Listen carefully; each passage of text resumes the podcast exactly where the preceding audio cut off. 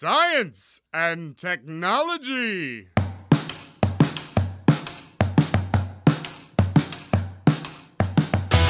Estamos on com mais um Fóton do Ciencião. Hoje a gente vai falar sobre ensino mediado por tecnologia com a professora Juliana Braga. Tá imperdível, a gente já gravou, daqui a pouco você vai ouvir. Hoje é dia 18 de setembro. Eu sempre tenho para falar de, o, o, dia, não sei porquê. 62 segundo dia do ano. Faltam 104 dias para 2020 acabar. Nem começou, mas vai acabar. Hoje nascia o Jean-Bernard Léon Foucault, que foi um físico e astrônomo francês. Ele é mais conhecido pela invenção do pêndulo de Foucault, um dispositivo que demonstra o efeito da rotação da Terra. Ele também fez uma medição inicial da velocidade da luz, descobriu as correntes de Foucault e, embora não tenha inventado, é acreditado por nomear o giroscópio, a cratera Foucault na Lua e o asteroide 5668 Foucault são assim chamados em sua homenagem. Eu sou Pedro Altreto, estou saindo desse recesso mais cansado do que comecei, professor da UFABC e não estou sozinho nessa. Eu sou o Célio Fernando, professor da UFABC e hoje vou ter que sair mais cedo por causa do meu gato. Eu sou Arthur Ferreira, aluno de física da UFABC. Eu fui pesquisar uma frase do Foucault para falar aqui, mas acho que eu peguei o Foucault errado. Eu sou o Felipe Gomes, aluno de neurociência da UFABC. E vamos lá, quadrimestre suplementar começando e, e, o Felipe pirando. Bom, eu sou o Thiago, aluno de Neurociência da UFABC. Ensino à distância, pelo que a gente sentiu, significa muitas vezes gafes à distância, né? Bom, a gente está radiante de felicidade com a grande repercussão do episódio Hipátia. Uma semana foram mais de 130 downloads e a gente já atingiu nas redes sociais esse mês mais de 50 mil pessoas. Muito obrigado a todo mundo que tem compartilhado, divulgado, buscar crescer o tempo todo. Não esqueça que aquele desafio continua. Se você ouviu o podcast, passa para mais três. Um pouco desse sucesso tem a ver, além da convidada, além do tema, além de tudo, a edição, claro. E a edição foi feita pelo Felipe. Felipe, como que foi editar o Hipátia? E um pouquinho do sucesso também ao Arthur, que fez a pauta, claro. Arthur, como que foi fazer a pauta? Conte pra gente os bastidores um pouco do Hipátia. A edição do programa foi uma edição razoavelmente tranquila, sem muitos trancos e barrancos, né? O trabalho bruto da edição, aquele trabalho de açougueiro, de cortar espaços, gagueiras e tudo mais, ele sempre vai existir, mas quando o papo flui, quando as pessoas estão empolgadas falando sobre o tema, auxilia bastante. Foi muito legal poder editar, porque você entra muito naquele mundo que está sendo falado no podcast, porque você está ouvindo várias vezes. Ter um pouquinho da visão da vida dessa cientista foi muito, muito interessante. Eu acho até que engrandecedor para mim também. Acho que a parte que eu mais gostei de fazer talvez tenha sido a vinheta, porque eu pude usar uma fala de um personagem numa série que eu gosto muito. Casualmente aparece a Hipatia, né? Eles têm uma oportunidade de mostrar a personagem durante a série. E utilizei também a trilha sonora de um jogo que, assim, eu fiquei viciado durante meses e acho que agora aos poucos estou me recuperando que é o Civilization 6. Foi muito legal, estamos muito contentes com o alcance que a gente teve desde o começo do processo. Na verdade, o ouvinte não sabe, mas a gente já gravou esse episódio faz muito tempo. Acho que eu falei no episódio eu tive aulas com a professora Anastácia de História da Astronomia e ela estava muito animada para dar uma aula sobre Hipátia. E infelizmente por ocasião da pandemia as aulas presenciais na UFABC foram suspensas e ela acabou não dando essas aulas. E adorei ter gravado a pauta com ela, foi uma uma pauta excepcional. A gente até teve uma, uma discussão aos 49 minutos do segundo tempo sobre como a Hipatia era representada na capa. Enfim, foi um episódio muito legal e espero que o nosso ouvinte tenha gostado também. A gente sempre olha para o céu e do céu costuma vir eh, notícias muito boas. Por isso que a gente tem a coluna do Arthur aqui. Hoje, infelizmente, a gente vai começar a coluna do Arthur com uma notícia não muito boa e um pesar. Arthur, gostaria de falar para a gente sobre isso? Sim, bom, hoje o Ciencion está lamentando o falecimento do professor João Evangelista Steiner, que ocorreu no dia anterior a essa gravação, dia 10 de setembro. Ele foi astrofísico docente no IAG desde 1982, ocupou cargos na Sociedade Astronômica Brasileira, na Sociedade Brasileira para o Progresso da Ciência, no Ministério da Ciência, Tecnologia e Inovação e no Instituto Nacional de Pesquisas Espaciais, além de uma grande produção científica, é claro, e ele coordenava também a colaboração brasileira no Telescópio Gigante de Magalhães, que ainda não foi inaugurado, mas quando for inaugurado vai ser um dos maiores telescópios óticos do mundo. E ele sempre dizia que o universo é o maior laboratório de física que existe. Bom, eu infelizmente não conheci pessoalmente o professor Steiner, ele ajudava muito os alunos e estava sempre defendendo a ciência brasileira, né? Então, é uma perda enorme para nossa ciência, professor João Steiner. Fica aqui o nosso sentimento à família, né? E que sejam certos é, do brilhante trabalho realizado pelo professor.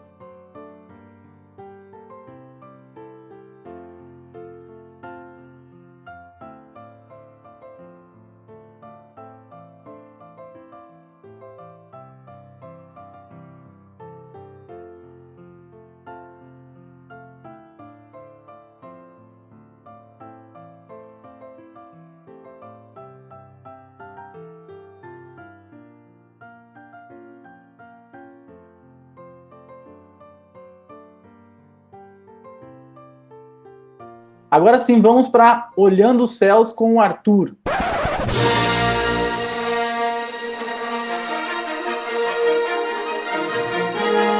E aí, Arthur, que vem dos céus? Honrando a memória do professor João Steiner, então, nós vamos falar um pouquinho de astrofísica. Teve uma grande discussão aí há alguns dias sobre ondas gravitacionais e buracos negros, né? Bom, as ondas gravitacionais são distorções no espaço-tempo que se propagam como ondas. Elas foram previstas por Einstein como consequência da relatividade geral em 1916 e foram detectadas diretamente quase um século depois, 14 de setembro de 2015, pelo Laser Interferometer Gravitational Wave Observatory, o LIGO. Essa notícia foi recebida com grande entusiasmo pela comunidade científica na época e rendeu um prêmio Nobel de 2017 para o Rainer Weiss, o Kip Thorne e o Barry Barish. Bom, e naquela época, com entusiasmo, cientistas falaram que se abria uma nova janela para observar o universo. Em maio de 2019, o LIGO e o Virgo, que são os dois observatórios de ondas gravitacionais que estão operando, detectaram um sinal misterioso, que foi o maior sinal em intensidade captado no período de funcionamento dos dois observatórios. Recentemente, uma equipe de cientistas do Caltech e do MIT publicaram artigos no Physical Review Letters e no The Astrophysical Journal Letters propondo que esse sinal se deveria à fusão de dois buracos negros, de massas de 85 e 66 massas solares, para formar um buraco negro de 142 massas solares. Isso sugeriria a existência de um tipo de buraco negro que jamais tinha sido detectado antes. A gente falou um pouquinho de buracos negros aqui no nosso primeiro fóton, né? Falando de um buraco negro de baixa massa que havia sido detectado relativamente perto do planeta Terra, e de acordo com os modelos de evolução estelar, os astrofísicos acreditam que estrelas em colapsos não sejam capazes de produzir buracos negros de massa entre 65 e 120 massas solares. Então existiria essa lacuna que impediria o surgimento de buracos negros com essas massas solares a partir do colapso de estrelas. Então o que resta para os astrofísicos agora é explicar de onde vieram esses buracos negros, se colocam dentro dessa lacuna em que buracos negros não poderiam ser formados a partir do colapso das estrelas. O link, como sempre, vai estar na descrição do episódio para quem quiser conferir mais. Então agora nós vamos seguir, vamos sair dos céus, que tem um pouquinho de ficção também às vezes, para ficção real, né? E aí, Thiago? Eu gostei muito do termo ficção real porque na verdade eu vou começar com um documentário. Então, bom, eu quis ir atrás de alguns filmes que falassem alguma coisa envolvendo ou ensino à distância ou algo envolvendo alguma ideia mais diferente de, de ensino. Eu encontrei um documentário que eu assisti ontem, eu não assisti inteiro, mas assisti uma boa parte que chama que é bem legal, chama Caminho da Escola, sobre quatro crianças de regiões diferentes do mundo, que aí elas vivem o problema do, do ensino à distância físico, né? Elas moram 20 quilômetros, 15 quilômetros, tem crianças que às vezes saem quatro horas antes para estudar, sabe? Todo mundo ali quer muito estudar, a família fala a importância da escola, então eu achei muito tocante para você ver, né, brincando um pouco com a ideia de ensino à distância, que no final é sobre você se interessar, né, o conhecimento e o, o valor que tem a escola. Tem legendado no YouTube. Eu deixo o linkzinho depois e tal. Foi uma legenda que alguém decidiu colocar uma legenda azul. Pior escolha de cor para legenda, mas dá para dá para ler. O outro que chama Capitão Fantástico, um pai que ele cria os filhos dele fora do, da sociedade, mais na floresta e tal, só que uma certa exigência de, de didática, de aprendizados bem relevantes. Acontece um evento que faz toda essa família ter que ir voltar para a sociedade. E aí acontece esse choque entre pessoas que estudaram na escola tradicional e eles que estudaram por conta.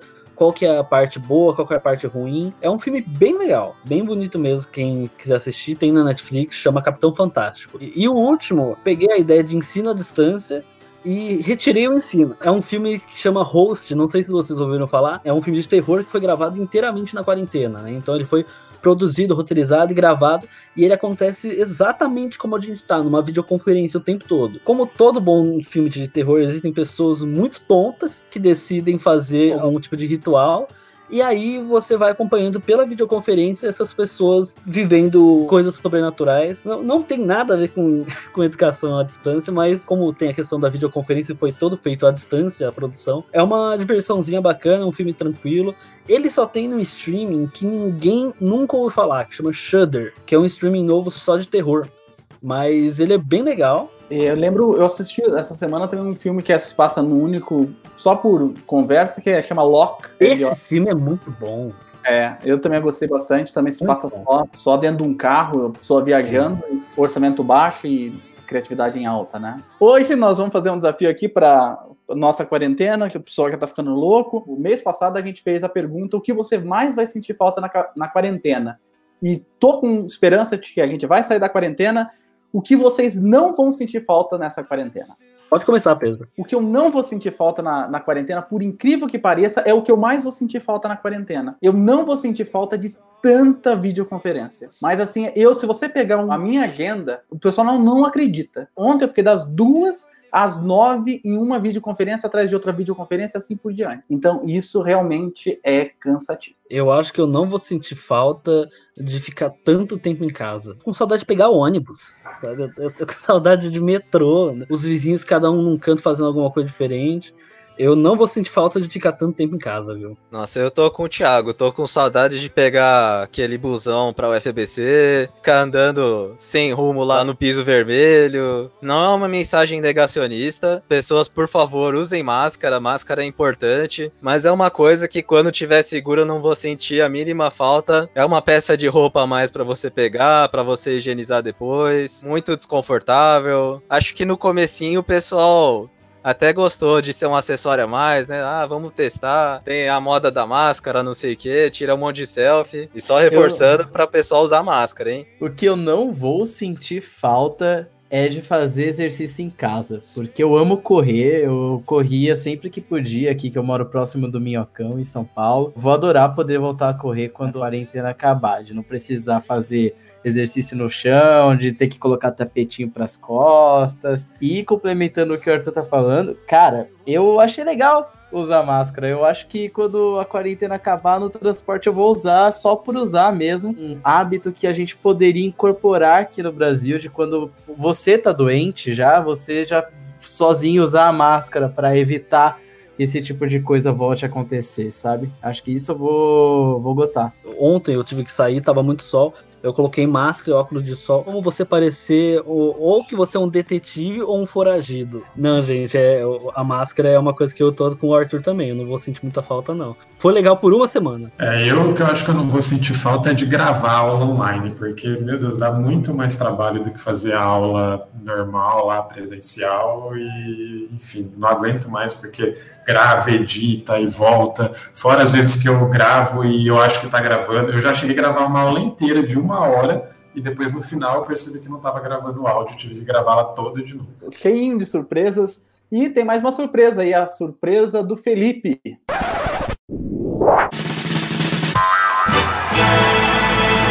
A surpresa de hoje, ela vai continuar minha missão de mostrar que existe jogo de tabuleiro de tudo que é tema. Como o tema é aprendizado, envolve o tema ciência, mas na verdade coloca o jogador do ponto de vista do estudante acadêmico.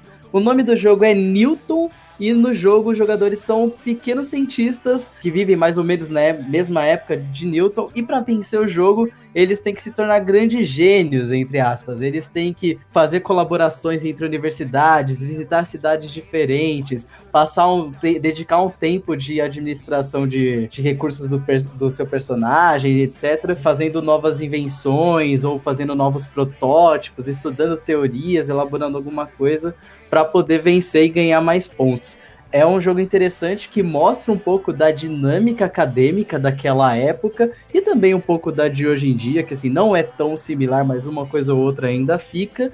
E também é uma boa oportunidade de mostrar esse jogo que é excelente. Dá para você jogar online, provavelmente através do Tabletop Simulator, que é um aplicativo que você pode baixar no seu computador e você tem acesso a diversos jogos de tabuleiro na versão online para você jogar com seus amigos. É em grupo ou individual?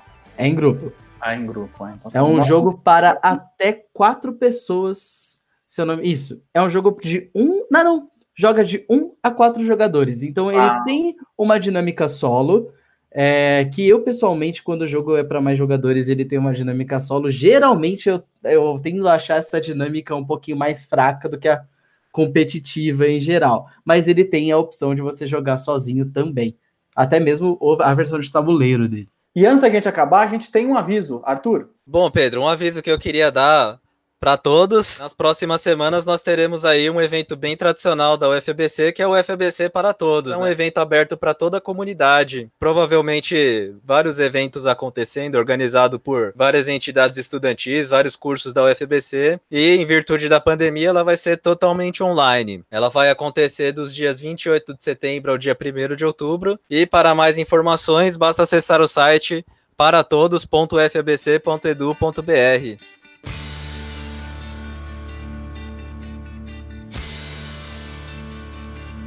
Então, dando sequência esse ano bem atípico, a comunidade da UFBC e muitas universidades pelo Brasil estão se preparando para começar outro quadrimestre, mais uma vez de maneira não presencial. Boas práticas para o ensino mediado por tecnologias para alunos e professores, a gente vai falar hoje com a professora Juliana Braga, que é doutora em computação aplicada pelo Instituto Nacional de Pesquisas Espaciais em 2004. Ela atua principalmente nas áreas de informática na educação e interação humano-computador. Atualmente é pesquisadora e professora da UFABC aqui com a gente e uma das líderes do grupo de pesquisa Intera, Inteligência em Tecnologias Educacionais e Recursos Acessíveis. É autora de dois livros sobre objetos de aprendizagem e também é coordenadora da especialização em inovação em educação mediada por tecnologia. Tudo bem, professora? Muito obrigado pela presença aqui no Fóton do Ciencion. Oi, Pedro. Eu que agradeço o convite. É um prazer enorme estar aqui, poder falar um pouquinho do nosso trabalho, né, ajudar os alunos que estão nos nos ouvindo.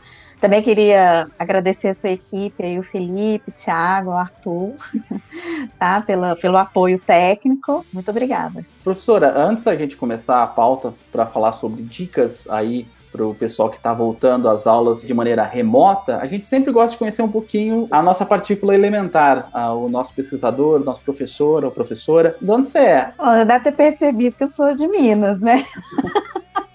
Thiago Marcos. Onde você é, é, ótimo. Interior de Minas, de Viçosa. E fez a, o ensino fundamental e médio lá também?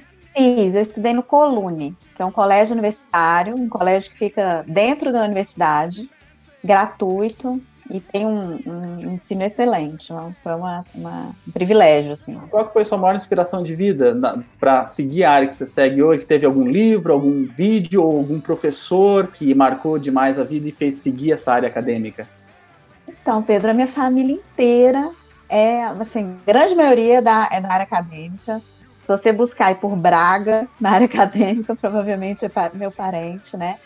É, eu fui criada na Federal de Viçosa, onde eu tive contato com muitos professores também, que eu a, aprendi a admirar. Até meu, meu tio, avô, ele foi o primeiro reitor da Universidade Federal de Viçosa. Então começou daí. Pai e minha mãe se conheceram lá. A minha vida inteira estudei federal.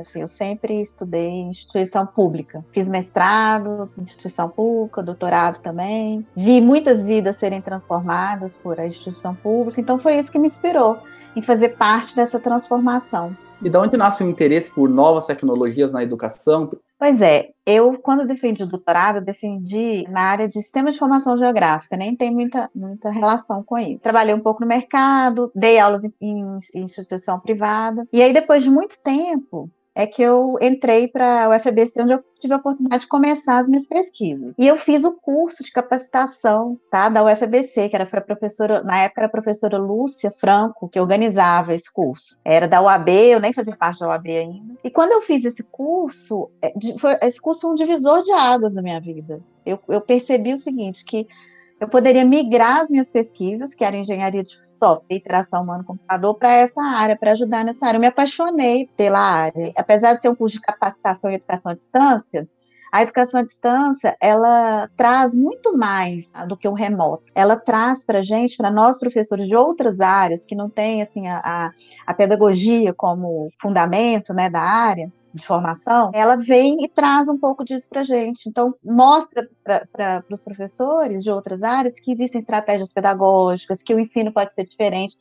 Aprende a pensar fora da caixa. E aí eu percebi que eu poderia ajudar com a parte da computação nisso e estou até hoje.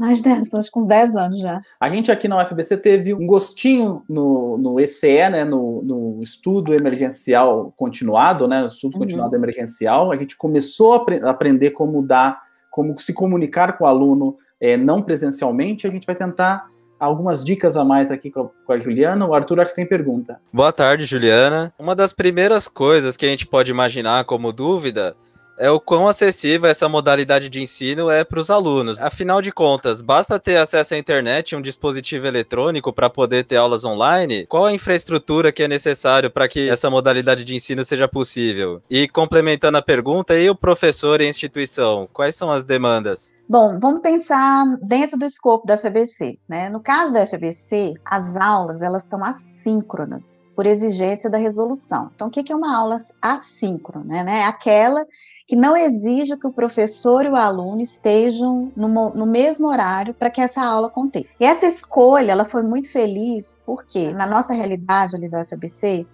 muitas vezes o aluno precisa dividir o computador dele com outras pessoas dentro de casa. Às vezes o aluno não, naquele momento em que a aula iria acontecer, ele não consegue ter privacidade também. Vamos pensar para esse contexto de aulas assíncronas. Tá? Idealmente, a aula remota é necessário o acesso à internet, mesmo que ela seja assíncrona, e um computador. Pode ser realizada também com o celular? Pode, mas não é o ideal, tá? Porque você não simplesmente vai assistir a uma aula ou ler um conteúdo, você vai precisar também de desenvolver atividades, desenvolver um texto grande e nem sempre a tela de um celular ela é apropriada para isso. Dá para fazer, dá, mas não é o ideal. Então eu, eu diria que o ideal é um computador e acesso à internet. No caso dos professores, também um computador e acesso à internet para preparar todo o material e depois disponibilizar esse material no AVA, que é o Ambiente Virtual de Avaliação, que no nosso caso era o Tidia e agora o Mudo. Essa que é a infraestrutura. Antes de fazer a próxima pergunta, só queria fazer uma observação que uns tempos atrás, uma amiga minha estava dizendo que uma prima mais nova dela não usava mais computador para fazer tarefas da, da, escola. Isso já quando antes da pandemia acontecer. Uhum ela fazia tudo no celular, com Google Docs e esses aplicativos que a gente tem hoje em dia que são similares ao que a gente tem no computador.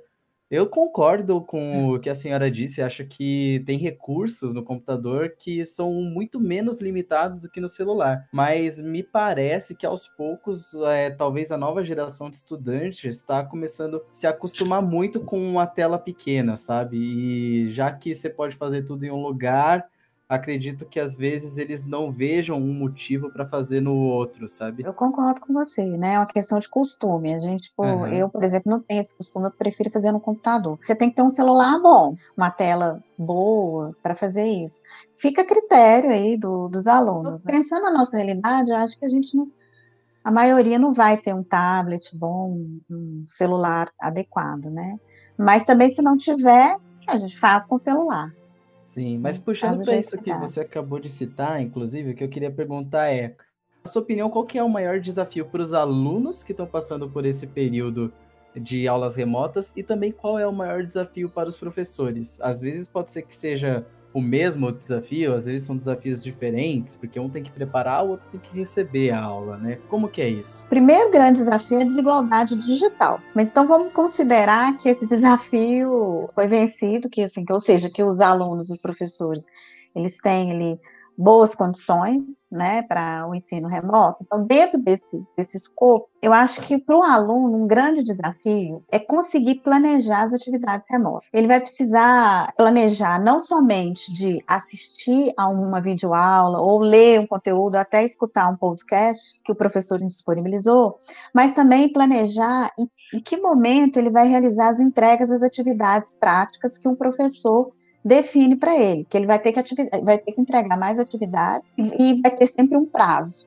Então, eu acho que esse é um, é um primeiro desafio. Já para o docente, eu acredito que um grande desafio é pensar em estratégias pedagógicas que mantenham o aluno engajado no curso, o aluno motivado com o curso. Então, assim, se a estratégia pedagógica do docente for simplesmente replicar a sala de aula presencial para o remoto, esse desafio com certeza não vai ser vencido. Vai ficar muito chato assistir a videoaula ou, ou ler o PDF, ele precisa pensar fora da caixa em termos de estratégias pedagógicas. Para ele vencer esse desafio, é super importante que ele faça uma capacitação, que é o que já está ocorrendo, que aí essa capacitação vai apresentar para ele estratégias pedagógicas inovadoras, coisa que não aconteceu no ECE, então a minha expectativa é que no QS a qualidade seja melhor. E além disso, o docente ele precisa manter a comunicação com os alunos. A comunicação com os alunos no ensino remoto é fundamental. O aluno precisa entender exatamente a instrução de determinada atividade, entender quando que ele precisa entregar, entender quais são os critérios né, de avaliação daquela atividade. Eu diria que são esses. Isso para o ensino remoto de maneira geral. Porém, gente, nós estamos numa situação diferente agora. A gente está numa situação de pandemia. Para o docente, é um, um, grande desafio ele poder trabalhar, e ele vai trabalhar bastante, porque ele, a demanda para ele no ensino remoto é muito maior. Vou falar um pouquinho sobre isso. E dentro do contexto familiar. Eu, por exemplo, meu caso, eu sou mãe de duas crianças, né? Eu tenho que acompanhar o ensino remoto de um, eu tenho que cuidar do outro de três anos e meio, tenho que arrumar minha casa, porque os funcionários não estão podendo vir por causa da pandemia, e tenho também que preparar a aula, etc. Então, tem vários professores nessa situação. Então, esse também é um outro desafio. Ainda com relação ao professor, o que, que o professor está fazendo nesse momento? Preparando o conteúdo. E esse conteúdo precisa ser um conteúdo claro, um conteúdo organizado. Muitas vezes tem que gravar uma videoaula, ele tem que diagramar aquele conteúdo que ele acabou de fazer e ele faz e grava essa videoaula também de forma caseira. Ele precisa entrar no Moodle, preparar o Moodle para que o aluno possa ter acesso a esse conteúdo. Ele precisa criar atividades para os alunos entrar, ele precisa dar o feedback para o aluno daquela atividade. É muito trabalho. E esse trabalho, na educação à distância, quando é uma educação à distância planejada, que não é o caso de agora, né, é um ensino remoto, ele tem o, na educação à distância, o professor ele tem apoio de o que a gente chama de equipe multidisciplinar. Então, ele vai ter um editor de vídeo, ele vai ter um estúdio em que outra pessoa vai poder gravar a videoaula para ele, ele vai ter uma pessoa que vai diagramar, ele vai ter alguém para colocar e organizar o conteúdo no, no Moodle de uma forma interessante para o aluno. Então, ele não está tendo isso agora, porque a universidade não está preparada para isso, né? Não estava preparada, a universidade tinha poucos cursos à distância, né? Tá, a universidade está sobrecarregada. Então, o professor está fazendo um papel de professor coletivo, está fazendo vários papéis junto. Esse é um desafio é, muito associado ao momento atual. E, claro, no caso do aluno, ele também tem os desafios dele de como, como se planejar e estudar dentro de casa. Mora num apartamento pequeno, tem irmão mais novo, a gritaria, tem que dividir computador com o pai, com a mãe, com, com o irmão. Então, eu acho que esse também é um desafio para o aluno trazer que o contexto da pandemia trouxe, tá? Que, que, que a gente tem o desafio, que eu, eu tentei mostrar assim, nós temos o desafio da educação à distância mesmo, normal, e a gente tem agora um desafio maior que é a educação à distância junto com, com a pandemia. É o que eu dei uma olhada no, quando eu dei IAM, Interações Atômicas e Moleculares, que eu percebi muito quando eu fui montar o, aquele restante de curso. Hoje eu percebo o quanto é importante, né? Para mim sempre foi, mas eu percebo agora no, no, contexto da pandemia, os alunos eles cobram muito e com é, razão que esse curso que a gente está dando, eu queria ouvir sua opinião, seja previsível. Ou, às vezes você acha que uma semana é você está prevendo uma semana de atividades, mas o aluno ele quer saber se daqui um mês qual é a atividade que ele vai fazer daqui um mês, já meio que realocar o, o período dele para ele já se preparar para aquela semana ele está mais, mais preparado para fazer aquela atividade. Eu acho que isso vem muito da pandemia. Como a gente não sabe quando essa pandemia vai acabar, dá tranquilidade, a pessoa, ó, você vai ter isso, isso, e a gente vai seguir esse caminho. Ó. Me parece que as pessoas ficam um pouco mais tranquilas. Você tem percebido isso ou não? Pedro, isso é até uma das dicas. A primeira dica é o professor se planejar antes todo o conteúdo, tudo que ele vai dar.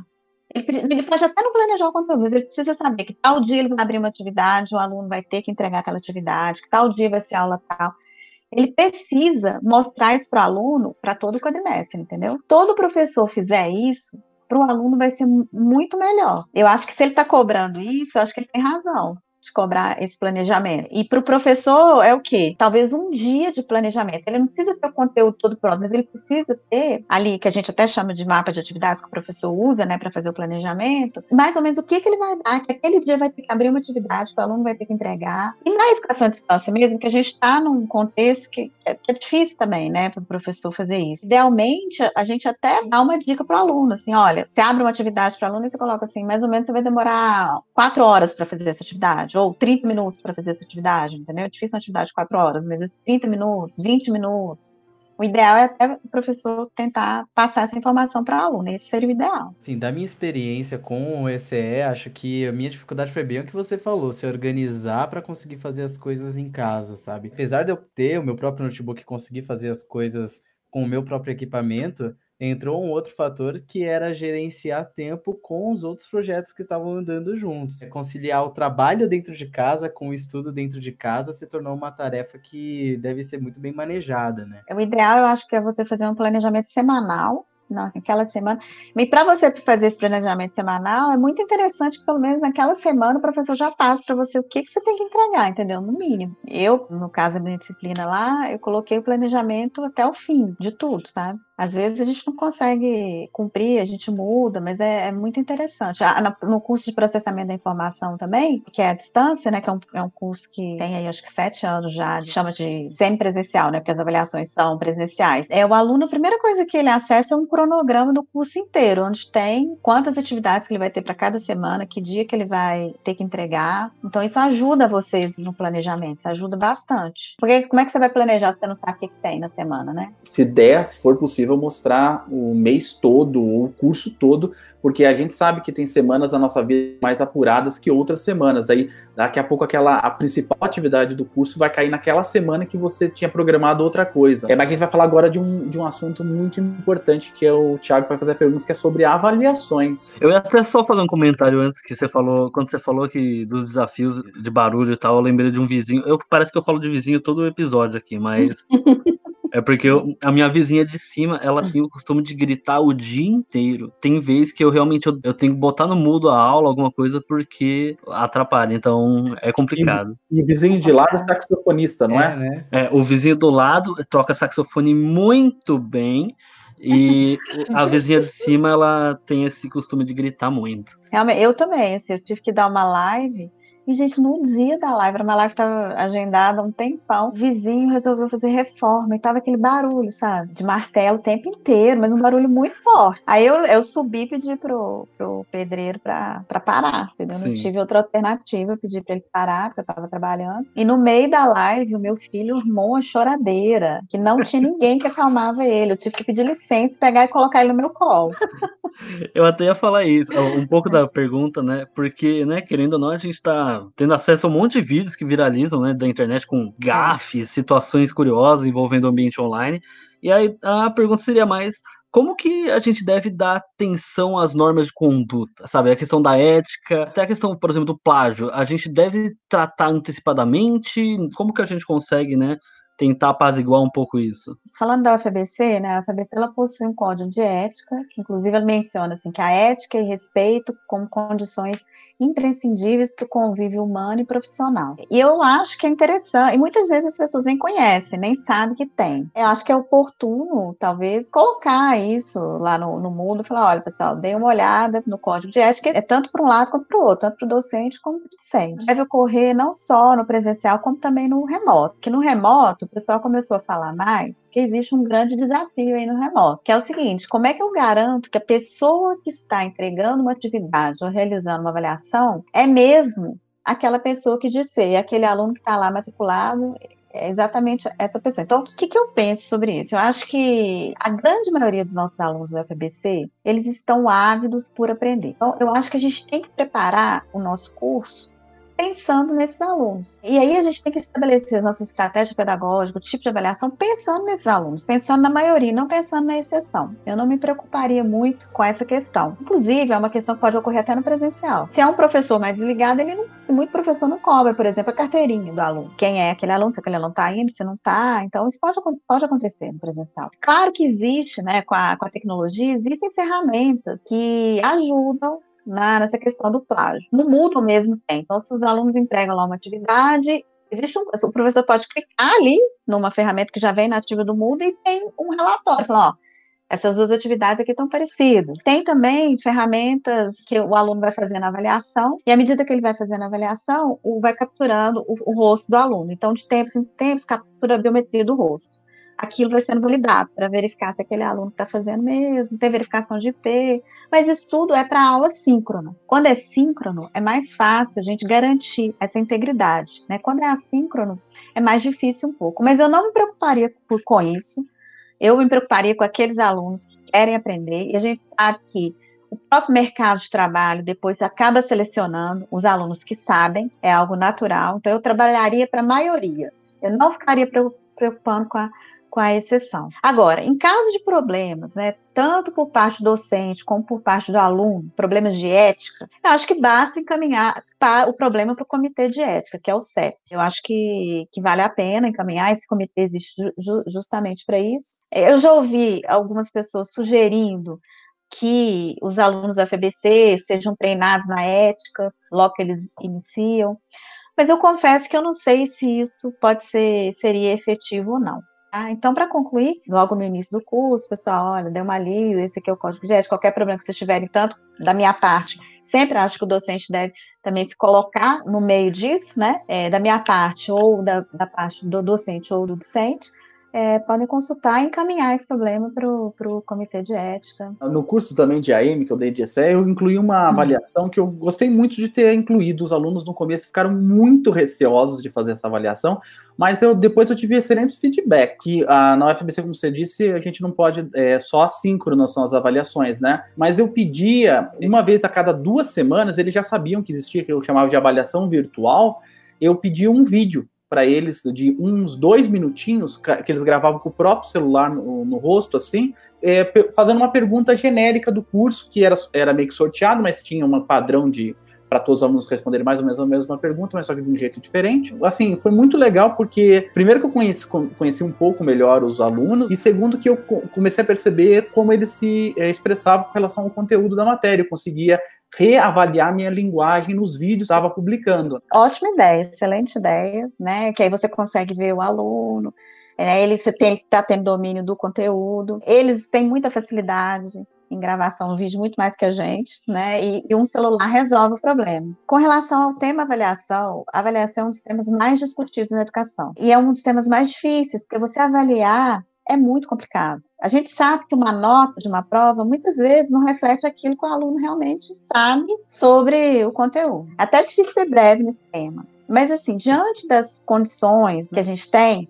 uma sugestão é fazer pequenas avaliações, avaliações continuadas. Então, por exemplo, avaliação por projeto. Então, você tem lá um projeto, ele precisa entregar no final do curso, e aí, a cada semana, ele vai entregando uma parte daquele projeto. Pequenas atividades semanais também, que vai contar no final, como no, no final, como nota de avaliação. Se as turmas forem muito grandes, o professor pode lançar mão de questões com feedback automático também para ajudar, porque a gente, se a turma é muito grande, existe uma carga de trabalho muito grande também para dar o feedback. Em geral, quando é o presencial, aplica lá três avaliações e dá o feedback dessas três. Se a gente for, que a minha sugestão é fazer a avaliação continuada, quer dizer, são são várias pequenas avaliações, aumenta um pouco isso aí. Acho que é uma sugestão, essa sugestão aí da, da visual eu achei excelente também. E não só os alunos como os professores, transportar para só o que era presencial transporta para o remoto, eles falam, nossa, mas lá eu só tinha duas provas. Aqui, eu toda semana, o Pedro manda uma avaliação. Tem avaliação lá, normalmente é 30 é. minutos, convencer a pessoa de que é, isso, é, isso é importante. Isso é importante. Como o professor não está ali todo dia na sala de aula sentindo os alunos, é uma maneira do professor sentir como é que esses alunos estão indo na disciplina dele, entendeu? Ele vai pegando o feedback de acordo com o que ele corrige ali na avaliação. Então, esse é, um, esse é primeiro ponto, o professor sentir a turma e depois ele calibrar alguma coisa baseada na avaliação. Por exemplo, se, se, você tem uma turma que todo mundo foi mal ali naquela avaliação daquela semana, o problema não é da turma, né? Tem algum problema aí com a estratégia pedagógica que a gente está adotando. Então, a gente tem que reagir a isso. Né? Então, ela, ela serve para isso. E um outro ponto também, que é uma forma do aluno se manter conectado, engajado na disciplina. Não é difícil, olha, a gente tem estudos, né, não no meu grupo, mas assim, é, internacionalmente, o pessoal estuda isso. Um dos grandes problemas da educação à distância é a desistência. Tá? Então, a gente tem mais de 50% aí de desistência na educação à distância. Então, a gente precisa engajar o aluno. Uma forma de engajar aluno é comunicação, a outra forma é isso, é, é, dar pequenas avaliações, pequenas, não precisa ser uma grande avaliação semanal, que vai mantendo o aluno ali conectado, conectado ao conteúdo, conectado ao, ao ambiente. E não dá só avaliação é, individual, dá uma avaliação em grupo também, para o aluno ter uma sensação de pertencimento, que ele pertence a um grupo, tá? Então, que, que ele vai poder reunir com aquele grupo, conversar sobre determinado tema. O importante também é isso, fazer a, a, avaliação em grupo. É uma coisa que eu fiz no curso de consolidação de fenômenos térmicos, que os alunos também eu fiz no começo, que eu mapeei os alunos que iam frequentar o curso e, e verifiquei aqueles alunos que tinham mais facilidade com é, recursos computacionais, tinham um computador em casa, ou tinham uma melhor banda, ou eram pessoas que se consideravam mais capacitadas para isso e eu elegi eles como líderes dos grupos. Então, eles, como líderes, conseguiam se comunicar e ir animando as pessoas. Uma excelente estratégia também.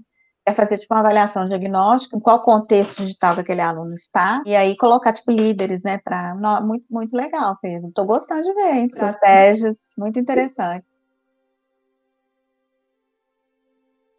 A gente vai estar tá se caminhando para o final, mas uma coisa muito importante que talvez as pessoas é, não tenham dado devida é, importância a isso é que os professores da UFBC, muitos deles, eu inclusive, estamos fazendo aquele curso de capacitação. Para muitos, é a primeira vez que, fazem, que a gente faz um curso online. Para muitos, eu já fiz outros, mas para muitas pessoas é a primeira vez. Então, a primeira uhum. vez que as pessoas estão vendo na posição do aluno que talvez não seja tão fácil se organizar desse jeito como a gente cobra dos alunos. Falar, ah, vamos se organizar. Tipo, tem amigos meus que falam, nossa, não aguento, não consigo mais. Queria, professor, que é, desse cinco dicas pra gente, como os professores poderiam organizar o seu quadrimestre, o seu curso, para que fosse menos cansativo, menos, é, mais produtivo para si próprio, para o próprio professor. Depois a gente vai falar dos alunos. Ô, Pedro, posso antes só é, enfatizar uma coisa que você falou que eu achei super importante. Essa questão da capacitação não é uma questão somente do conteúdo que é passado, é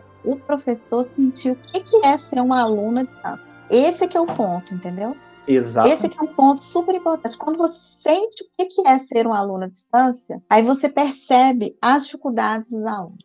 Esse é um ponto super importante, que ele falava demais, queria muito essa capacitação, exigia essa capacitação, às vezes muita gente não gostava né, disso, mas é esse que é o ponto, porque nós viemos de uma geração que nós não tivemos essa experiência. Exatamente. Então, se você não tem essa experiência, como é que você vai passar? É, você tem de segunda a sábado para entregar essa atividade, daí você decide fazer sábado às 10 horas da noite, que é até meia-noite, né?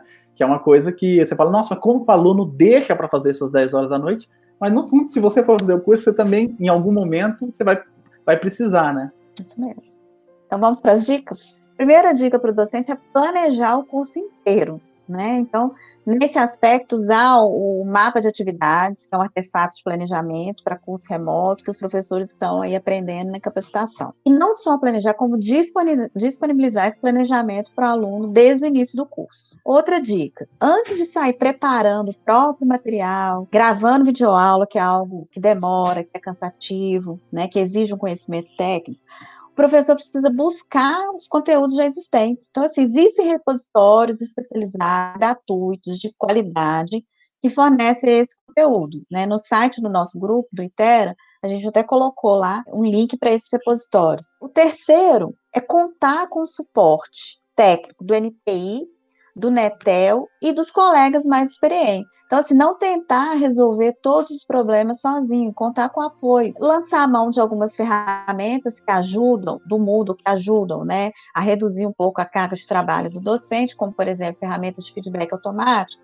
que ajuda o aluno a se manter conectado no curso. Todo, toda semana ele, ele der um, umas cinco perguntinhas para o aluno responder e que tem um retorno para o aluno, é uma forma também de acompanhar e de manter o aluno conectado. E, claro, fora isso, manter uma rotina saudável né, em casa. Que não adianta também a gente fazer tudo direitinho no profissional e esquecer do pessoal. E para os alunos, a partir do planejamento prévio do, do, docente, então daí o, a importância do professor colocar isso previamente, o aluno deve fazer o planejamento dele semanal. Minha sugestão é fazer semanal. E alocar horários de estudo dentro da rotininha de cada um. Aí cada um, cada aluno vai saber qual é o melhor horário para ele poder fazer as atividades dele. E aí, no horário apropriado é, de cada um, a minha dica é não deixar para entregar e nem fazer as atividades de última hora. Né? Quando você deixa para última hora, pode acontecer um problema na rede do aluno e ele não conseguir submeter essa atividade. E aí, nesses casos, pessoal, é muito difícil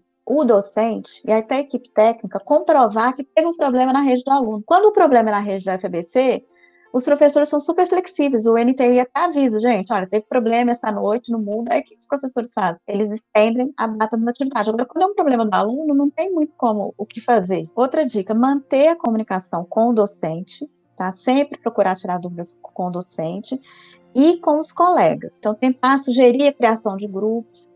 E uma coisa muito importante é o seguinte, é dar o feedback para o docente caso alguma coisa não esteja funcionando, não, te, não esteja legal, acho que é importante ter esse diálogo com o docente. Às vezes o docente está pensar o seguinte, porque é a primeira vez, muitos docentes, eles estão agora nisso, eles têm problema, às vezes eles têm dificuldade até com a própria tecnologia, com a apropriação da tecnologia, que é um dos desafios. Então, o aluno ser também compreensivo nisso e, e, e dar um toque no professor. Professor, será que você poderia melhorar nesse, nesse aspecto? Eu não estou entendendo muito bem isso. E também, claro, dentro do contexto da pandemia, o aluno manter uma rotina saudável em casa, né? Pensar no psicológico também. Bacana, bacana as dicas para que a gente atingir o nosso maior objetivo, que é aprender. Não só o aluno está aprendendo, é bom que os alunos. A gente sempre aprende, é um, um segredinho aí para os alunos, né? A gente está dando aula, mas a gente está aprendendo aquele conteúdo pela milésima vez, mas estamos aprendendo uhum. até de um jeito diferente. Agora, é, o desafio é ainda maior. Agora a gente tem que aprender como passar de maneira online e que seja significativo para o aluno, né? Às vezes você grava um mundaréu de vídeo e os alunos vão, vão assistir na 1.5 ou 2.0 V, né? Velocidade mais rápida e não vão, não vão pegar aquilo, né? Pedro, queria também ressaltar que a gente tem na, na FABC os PCDs, né? Os alunos com alguma deficiência. Qual que é a dica para esses alunos, né? E para os professores também é assim que receber a lista de alunos, e se tiver algum aluno com deficiência, entrar em contato com o núcleo né, de acessibilidade, para que esse núcleo possa ajudar o professor a disponibilizar o conteúdo para o aluno. Então, por exemplo, se for um aluno surdo, né, o conteúdo precisa ter tradução em Libras, ele precisa ter esse acesso. Se for um aluno cego, ele consegue utilizar o leitor de tela. Mas nem sempre o conteúdo do professor está preparado. Por exemplo, se tiver uma imagem no conteúdo da aula do professor, essa imagem ela precisa ter uma audiodescrição, tá? Se tiver uma videoaula do professor, essa videoaula precisa, ter uma audiodescrição. Então, não vamos esquecer desse grupo de alunos que precisam também de uma preparação, de um planejamento, e que o núcleo de acessibilidade está aí para isso. É só abrir um chamado lá no núcleo de acessibilidade, que o núcleo de acessibilidade vai, vai apoiar. Gente queria ouvir o Arthur e o Felipe e o Thiago aí. Como vocês estão se preparando? Faltam 13 dias para começar o QS. Como vocês estão se preparando? Bom, é, a gente tá. Eu tô aguardando ansiosamente, né? Já tivemos a experiência do, do ECE. Na verdade, a minha experiência do ECE foi, digamos assim, excepcional, porque eu só tinha duas matérias. Aí ficou bem fácil para se organizar. Aliás, é até sobre isso eu queria tirar uma dúvida com a professora. Eu queria perguntar para ela o que ela recomenda de organização para os alunos. Você recomenda que o aluno se organize para fazer todas as atividades de uma vez? Se organizar para tentar dividir melhor nos horários, deixar um pouquinho espaçado na semana, ou vai de cada um? O que, que a professora recomendaria? Acho que espaçado, mais interessante, mas assim, eu acho que é muito pessoal também, sabe, Arthur? Tem gente que já prefere num dia pegar e fazer tudo. É, eu só acho que o espaçado é menos cansativo, mais produtivo, você consegue encaixar aí dentro da rotina de casa, né? A casa tem uma rotina, tem um horário ali que é mais tranquilo, ele pode tirar aquele horáriozinho um pouquinho cada dia. Se puder também falar uma, uma dica que é para mim também essa dica, que eu, eu tenho esse mesmo problema que todo mundo tem, que assim, não é porque você não está olhando o problema que ele não está crescendo. Então, se puder, se tiver condições, olha pelo menos o qual é a matéria, qual é o conteúdo. Não precisa olhar detalhes. Olha para você falar assim, olha, não, é realmente vai dar para eu fazer no final de semana, etc. E tal. Que às vezes Isso. você chega na hora e você olha, nossa, é um monstro. Nossa, é muita eu não sabia, coisa. Eu não sabia que era desse jeito, meu Deus do céu, você entra em desespero. Dá uma olhada antes, tipo, aquela olhadinha no café da, no café, no almoço, uma olhada, deixa eu ver o que, que é. Ah, então, ah, eu acho que vai dar. Então depois eu faço. Agora não deixa o monstro crescer, que se ele crescer, já era. Depois virou um. É. É, porque na educação à distância, né, a gente tem que colocar uma estimativa. Chegou lá, colocou atividade, olha, mais ou menos é isso. Claro que cada aluno tem seus ritmos mais ou menos, né? Mas nem sempre as, os professores não estão preparados, estão preparados, assim, tudo. Nem sempre você vai ter essa informação. Então, acho que o aluno também tem que puxar o professor, né? Professor, será que você tem como colocar mais ou menos um estimativa? Mas, assim, de qualquer forma, Pedro, essa, essa, essa dica é espetacular também. Dá uma olhadinha antes, ver, né? Antes de. para fazer o planejamento, né? Eu, eu puxando aí a, a, a pergunta de como tá a minha, minha organização pro QS, ela não tá. Eu meio que finalizei o bacharelado já. Eu ia pegar matérias do, do mestrado, que eu tô como aluno especial, uhum. que esse não vai ter coisa para aluno especial, né?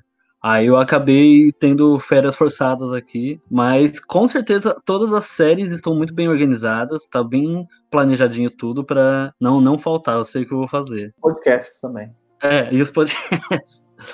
Mas perguntando também sobre para os outros alunos, Juliana, depender um pouco da realidade de cada pessoa, mas idealmente tem um horário que é mais apropriado para acessar, baixar, entregar atividade, que a gente sabe que a gente vive isso às vezes no podcast de que dependendo do horário a gente sabe que tem mais gente online, tem mais chance de travar, dar errado. Você sabe algum tipo de dica dessa parte mais estrutural? Pior é aquele horário de submissão de atividade entendeu? Que aí todo mundo vai querer se submeter naquele horário para evitar esse, esse horário. E aí cada professor tem o, tem o seu, o seu horário, né? Geralmente é à noite. Aí não deixa, por isso não deixar para a última hora, porque daí quando tem muito acesso também a chance de, de dar problema é maior. Isso para postar atividade. Para estudar, é, eu até estava consultando uma, uma, uma, médica que ela é especialista do sono, né? Então, assim, tem gente que é mais diurno, tem gente que é mais noturno, entendeu? Tem gente que rende mais à noite, tem gente que rende mais de manhã. Acho que a gente se respeitar, aproveitar até que no remoto você ainda consegue se respeitar mais, que às vezes no, no presencial você tem que estar ali naquele horário, naquela aula, então aproveitar disso, encarar de uma forma tranquila. Ah, não tem problema, você está rendendo mais à noite, então estuda à noite. Eu, por exemplo, não consigo. Mas eu sei de muitas pessoas que conseguem, rendem mais. E falando agora sobre a minha experiência, começando pelo ECE. O ECE eu acho que foi uma grande amostra de como eu precisava me organizar melhor, assim, na vida, no geral.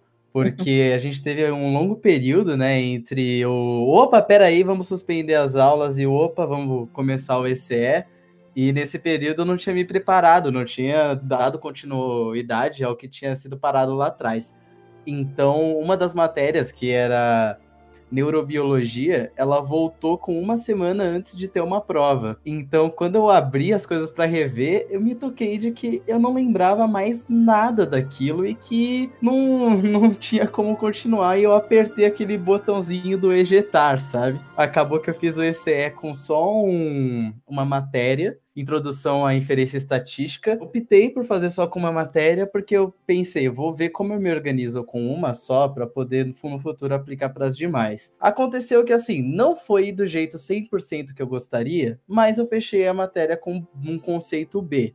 Então, pelo menos, ok, eu consegui razoavelmente bem na matéria. Para o QS vai ser um pouquinho diferente, porque eu tô com duas matérias só da neurociência para fazer. Ia fazer IAM, que era uma das matérias que eu tinha também apertado o botãozinho de ejetar, com o Pedro, inclusive.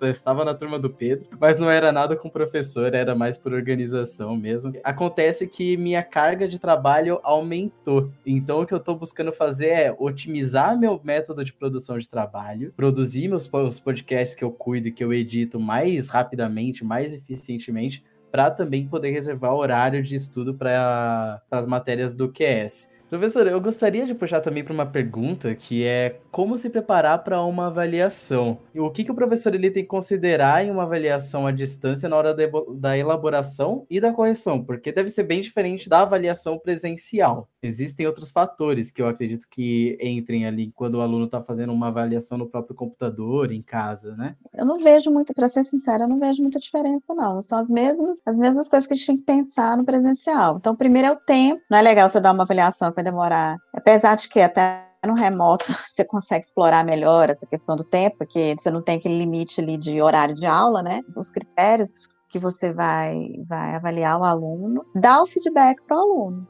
Depois, por que, que ele errou? Isso é muito importante, de preferência mostrar uma videoaula com a correção da avaliação, né? Porque com o feedback o, o da avaliação é onde o aluno aprende muito também. E deixar claro para ele, no retorno, por que, que ele errou. Felizmente aqui na UFABC a gente tem, a gente não precisa dar nota assim de 0 a 10, 0, 9.9, a gente tem conceitos.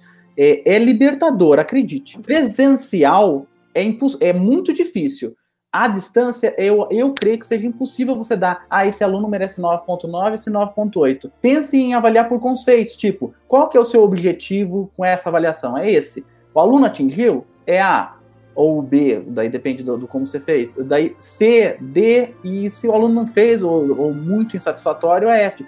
Desse jeito, você consegue se comunicar melhor para é, o aluno, né? Você fala para o aluno, se, é, isso aqui é bom, não é ótimo, é bom. Aí isso é satisfatório, isso aqui não é satisfatório por causa disso. A comunicação melhora. Então, eu acho que conceito, se quem puder, né, é, use conceitos. Quem não puder, porque tem muitas escolas, né, que não, não, não, não permitem você dar é, conceito. Mas aí você pode dar 10 para A, né, 8 para B, 6 para C, daí você pode criar uma escala discreta, né? É nesse aspecto, eu acho que todo professor devia dar o conceito, entendeu? Porque se não der, tá até infringindo o projeto pedagógico. É porque é, é, é que às vezes o professor, tá, como ele veio uma escola que dá notinha, na maioria das vezes, né, tem essa, esse hábito. Mas quando eu cheguei na FBC, é, no primeiro ano, eu passei a dar o conceito. Eu pensei isso, eu não entendi muito bem, mas eu pensei, deve ser alguma coisa interessante, né, para ter isso no projeto. E realmente, Pedro, acho que você usou a palavra correta, é libertador. Porque é muito, e para o aluno é muito melhor também, porque às vezes, assim, é, na, nota, na nota, ele, ele, ele erra uma bobeira. Só que essa bobeira, naquele critério, pela nota, você ia tirar um, muito ponto dele, entendeu? Mas pelo conceito, você fala assim, cara, ele errou só isso, acho que ele merece um ar que isso aqui foi uma distração. Eu, eu acho que não tem diferença nenhuma. Assim, para mim, a facilidade de eu dar conceito no, no presencial é a mesma do, do remoto, eu acho, para mim. Né? É, é fácil comunicar, né? Como você bem destacou, a comunicação entre o aluno e o professor é muito importante. Então, você consegue se comunicar melhor para o aluno. É, você tirou B porque, porque você atingiu esses objetivos, esse objetivo que eu estava esperando você atingir, você não atingiu. Então, fica mais claro se comunicar com ele, né? Não é, não é libertador só para o professor, mas também para o aluno, porque a sensação que eu tinha quando eu precisava correr atrás de pontos era de que eu devia ser muito minimalista nos deta em detalhes que às vezes não ajudou a complementar o todo. E quando a gente trabalha com conceito, eu sinto que o meu rendimento na matéria está sendo avaliado, sabe? 8.75 não reflete um rendimento tão bem quanto um conceito B, por exemplo, sabe?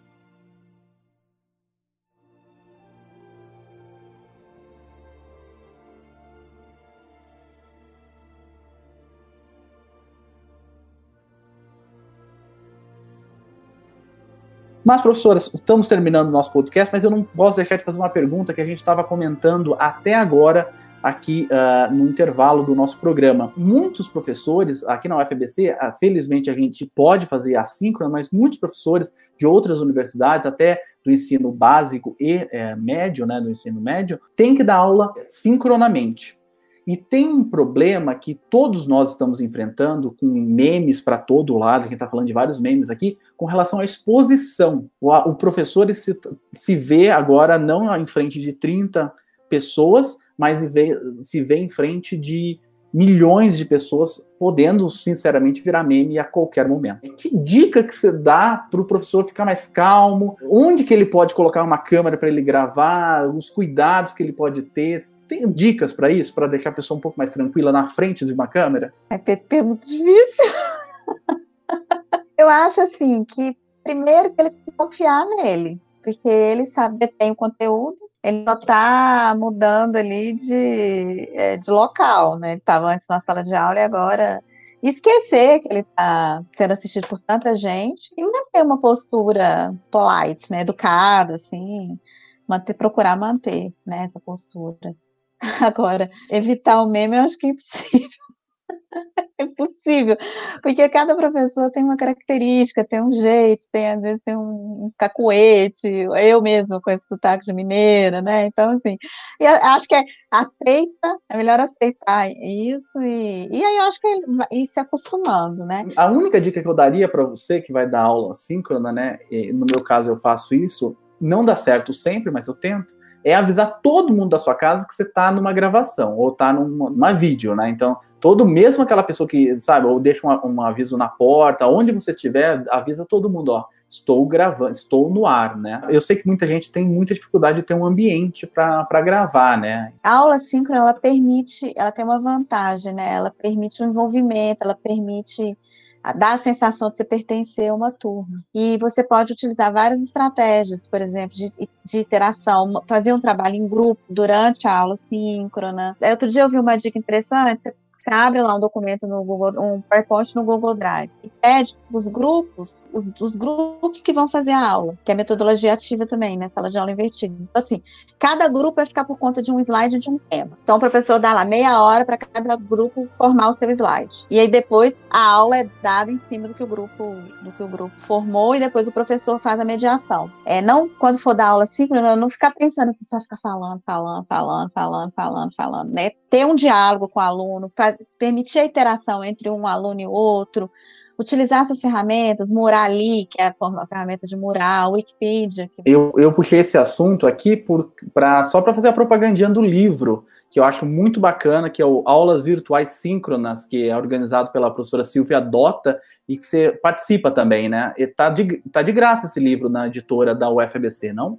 É, na, a versão digital dele é só baixar gratuitamente. Se quiser a versão impressa, aí a gente paga 26 reais, que é só o custo da produção, né? Na época, Pedro, a gente fez esse livro e a aula síncrona não é muito explorada na educação à distância. A grande vantagem da educação à distância é você poder fazer qualquer momento, qualquer horário, cada aluno tem o seu. Dar uma aula síncrona num curso à distância, você está exigindo que os alunos estejam ali naquele mesmo momento. Mas a grande vantagem da aula síncrona é justamente a gente poder lançar a mão dessas, dessas estratégias de interação, de fazer com que o aluno pertença a um grupo. Aí a gente fez até experimentos, né? Pronto, ficou lá. E agora, com essa pandemia, o pessoal está procurando, pedindo para a gente falar sobre o livro. Interessante isso aí. Aqui a gente vai colocar na descrição desse post. Eu dei uma olhada em alguns capítulos específicos, é muito interessante. O método positivo mesmo em sala de aula é, tem que ser usado precisa com parcimônia, né? É, precisa ser revisto. Na verdade, assim, esse método já está sendo questionado há muito tempo com essa migração para o remoto. As pessoas começaram a escutar falar que existe a metodologia ativa, existe sala de aula invertida, né? Existe a necessidade do aluno ser o protagonista,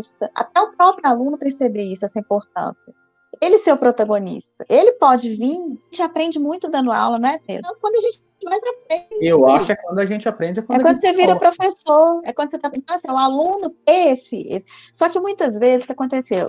Quando eu comecei a dar aula, eu sempre gostei de fazer as coisas um pouco diferentes. Então, eu não gostava de sabe? Mas às vezes eu me sinto, será que eu tô fazendo certo? Eu não gostava de ficar ali só falando, eu gostava de, de, de dar atividades na sala de aula, de dar atividade em grupo para o aluno fazer na sala de aula.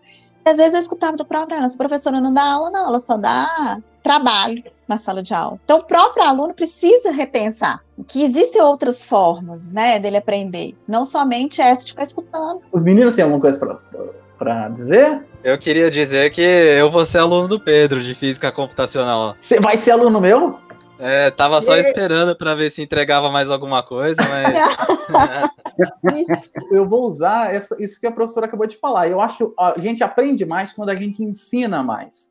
Quando a gente ensina. Então, a ideia do curso de física computacional que eu vou dar é eu, claro que eu vou dar, eu já dou esse curso há quatro anos, eu tenho todo o material, mas eu vou tentar estimular os alunos e fazer com que o aluno dê pelo menos a primeira aula sobre aquele assunto. Então, vai, um grupo vai dar uma aula sobre aquele assunto, vai gravar um vídeo, eu vou ver a aula dele, vejo se está faltando alguma coisa ou não e complemento. Porque o meu sonho era, eu, eu, tinha que aprender mais biologia lá na Unicamp. Então, eu falei, eu sou físico, então eu tinha que saber um pouco mais de biologia. Nunca surge a oportunidade de aprender biologia, né?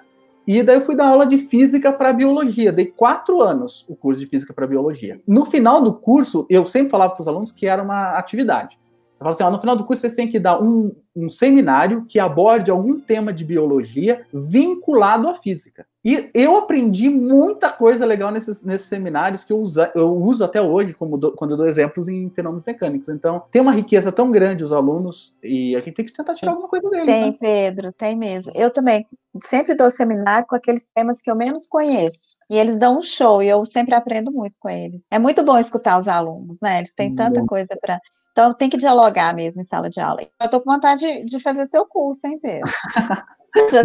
é a primeira vez que eu vou, vou adotar uma metodologia, metodologia, tão ativa assim. Eu sempre eu acho que você deve começar, né, é, para os alunos, deixando claro isso que você deixou, tão brilhantemente deixou claro aqui, que a gente está aprendendo. Os alunos têm que entender, ou a gente, todo mundo tem que entender, e a gente também se perdoar que a gente está aprendendo. Se você te aconteceu uma uma gafe durante uma aula síncrona, ou, ou mesmo num vídeo gravado que você não tenha perdido, você tem que tentar se perdoar um pouco. Falar, eu fiz o meu melhor com aquilo que eu tinha, e é isso daí, eu vou melhorar, mas está todo mundo aprendendo. Juliana, eu poderia passar o dia inteiro conversando com você. É um prazer imenso. A gente sempre termina o nosso podcast com uma mensagem.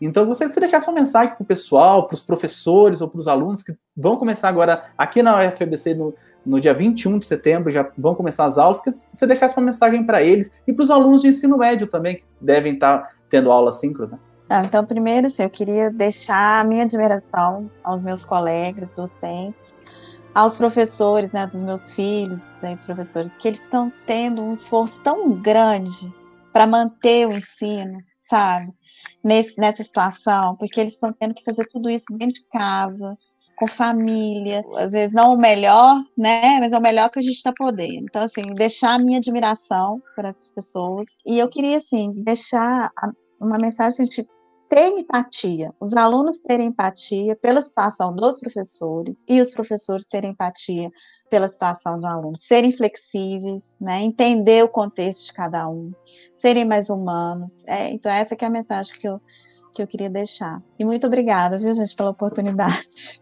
Muito obrigado, viu, Juliana? Obrigado, viu, Arthur? Obrigado, Juliana. São conselhos aí, dicas muito valorosas. Aprendi muito a questão de como, como lidar com, o ensino remoto, mas também como funciona o ensino remoto, até porque eu sou aluno da licenciatura também. Acho uma coisa muito importante para se repensar que a tecnologia pode agregar ao ensino e eu espero que o nosso ouvinte também tenha gostado, principalmente os ouvintes da UFABC que estão praticamente começando o QS agora. Muito obrigado, Felipe. Obrigado, professor. Obrigado, professora Juliana também. O assunto de hoje eu acho que foi muito rico, assim, acho que tanto para os professores que estiverem ouvindo, quanto para os alunos que estiverem ouvindo o nosso programa também.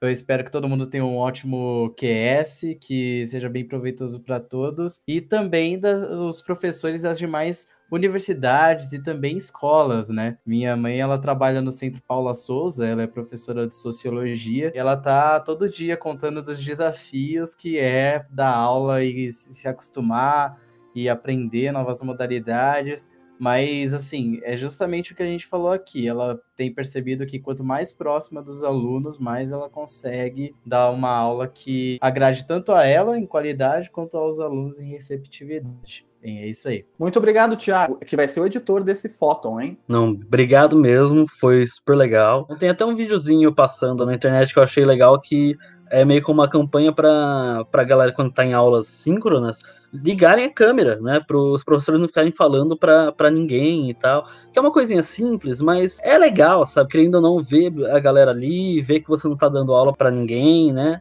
Então, vamos, vamos lembrar que tá difícil para todo mundo e vamos tentar fazer ter boas aulas para todo mundo, né? Puxa, muito obrigado mesmo, Juliana. Obrigado a você que está ouvindo o Ciencion. A gente está num dia muito feliz, a gente atingiu mil seguidores no Facebook. Siga a gente também no Instagram e no Twitter. As mais de 50 mil pessoas que estão sendo atingidas pelo Ciencion em todas as redes sociais. O Ciencion sempre teve a missão de criar e conectar os nossos vídeos e podcasts com a sala de aula. Durante dois anos, a gente produziu diversos materiais, como cards, memes e roteiros. Um professor, para escolher o seu material, ele tinha, em sala de aula, ele precisa, às vezes, muitas vezes, ouvir os podcasts para saber se aquele podcast é aplicável ou não à aula dele, os conteúdos ali expostos.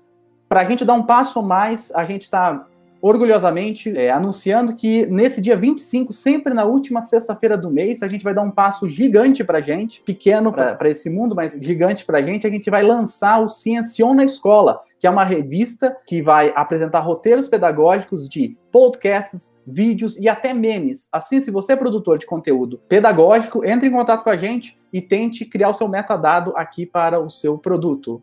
Obrigado, até mais. Tchau.